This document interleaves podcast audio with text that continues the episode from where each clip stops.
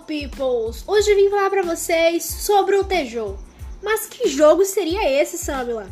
Calmem, que ao decorrer deste podcast vocês irão entender esse jogo que une podemos chamar esses elementos de curiosos, estranhos?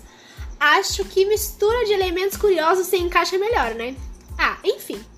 Elementos como cerveja e pólvora. É uma atividade que une bochá, pólvora, cerveja e lançamento de disco. Esse é o Tejo, esporte popular na Colômbia, praticado há séculos. Este entretenimento explosivo nem sempre teve elementos bizarros como características. A introdução da pólvora e da bebida alcoólica surgiu com o tempo, mas exatamente a edição deste aspectos que torna esse esporte um dos mais estranhos ao redor do mundo.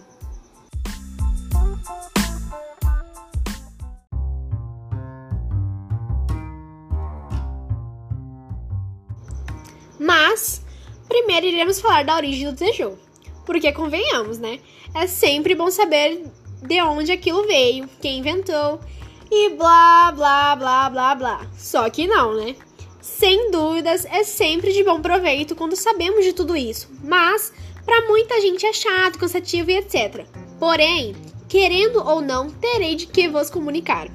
Então, sem mais delongas,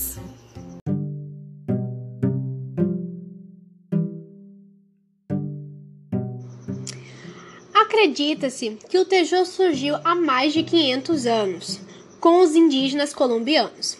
Em sua origem, o disco era composto por ouro. Uau, né, gente? Com o tempo, acabou sendo substituído por outros metais. Obviamente, que senão seria muito caro, né, pra gente, né, poder continuar jogando Tejo, minha gente. Vamos lá.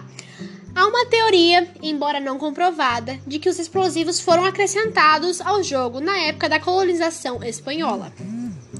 Este jogo está presente principalmente entre as classes mais populares da Colômbia. Além de ser praticado como um hobby por muitos, o esporte também tem seu lado mais organizado, com a realização de competições disputadas por diversas equipes. É claro, como em qualquer outro torneio, não pode faltar entregas de prêmios, troféus e medalhas, obviamente, né, crianças? O Tejo também se mostra como uma opção de diversão para viajantes e mochileiros que passam pela Colômbia. Os locais de hospedagem do país quase sempre recomendam aos turistas as arenas em que o jogo é praticado, porque ele é muito, muito importante, digamos assim, lá na Colômbia. Só para vocês terem uma ideia de como ele é, eles fizeram até mesmo uma estátua para prestar homenagem ao início do Tejo. A mesma fica situada em um município da Colômbia, que se chama Turmequé. Beleza. Agora, creio eu que já chegamos na parte mais esperada deste podcast, que é como funciona esse bendito jogo.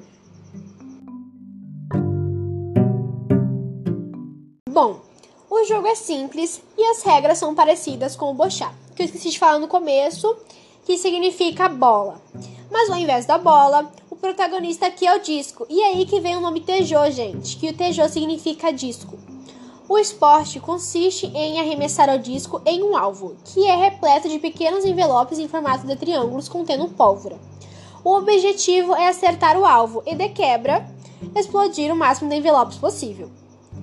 O entorno do alvo é composto por argila, para que os discos arremessados possam ser amortecidos.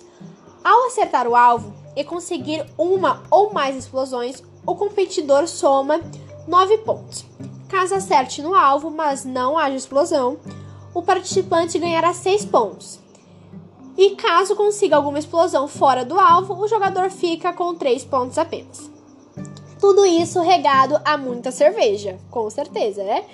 O esporte pode ser praticado por competidores individuais ou por equipes. Bom, gente, e é isso, galera. É... E é isso, galera. É, mas antes de encerrar, gostaria de dizer uma curiosidade. Na verdade, pode ser uma curiosidade ou não, né? Pode ser que sim, pode ser que não. Enfim, vamos lá. É, vamos falar sobre a questão da bebida alcoólica. O fato é, do jogo ter o consumo da cerveja como uma das suas características faz com que as empresas de bebida explorem a imagem deste esporte.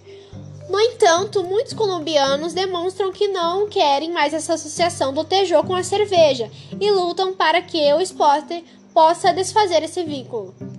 E é basicamente, gente, é apenas uma curiosidade mesmo.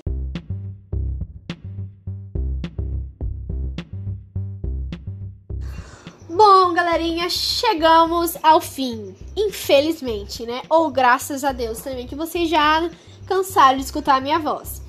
E eu espero muito que vocês tenham gostado. Agradeço muito para quem chegou até o final desse podcast, ouvindo essa voz tão irritante, mas tudo bem, né?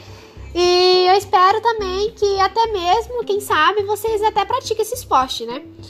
E então vou ficando por aqui. Até a próxima, tá? Quem sabe também, né? Beijos e um abraço da Tijolim que ninguém conhece.